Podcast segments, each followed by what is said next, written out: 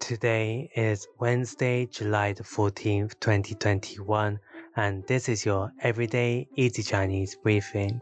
大家好，我是林老师, and in under 5 minutes every weekday, you'll learn a new word and how to use this word correctly in phrases and sentences. Today's word of the day is 这,这, which means this. Let's practice by making different words, phrases, and sentences with 这. The first word is 这个,这个, which means this one. Let's look at each character of this word.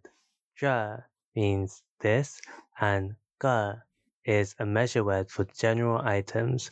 A way of using it in a sentence is 这个东西是你的吗?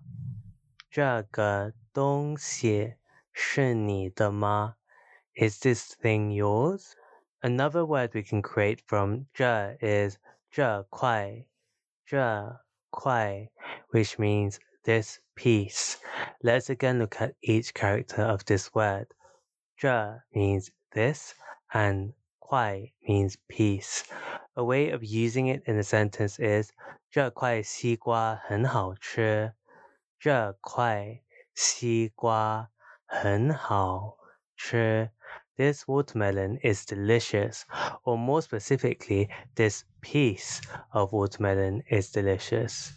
Finally, we can create the word 这里,这里, which means here. A way of using it in a sentence is 这里很热,这里很热. It is hot here.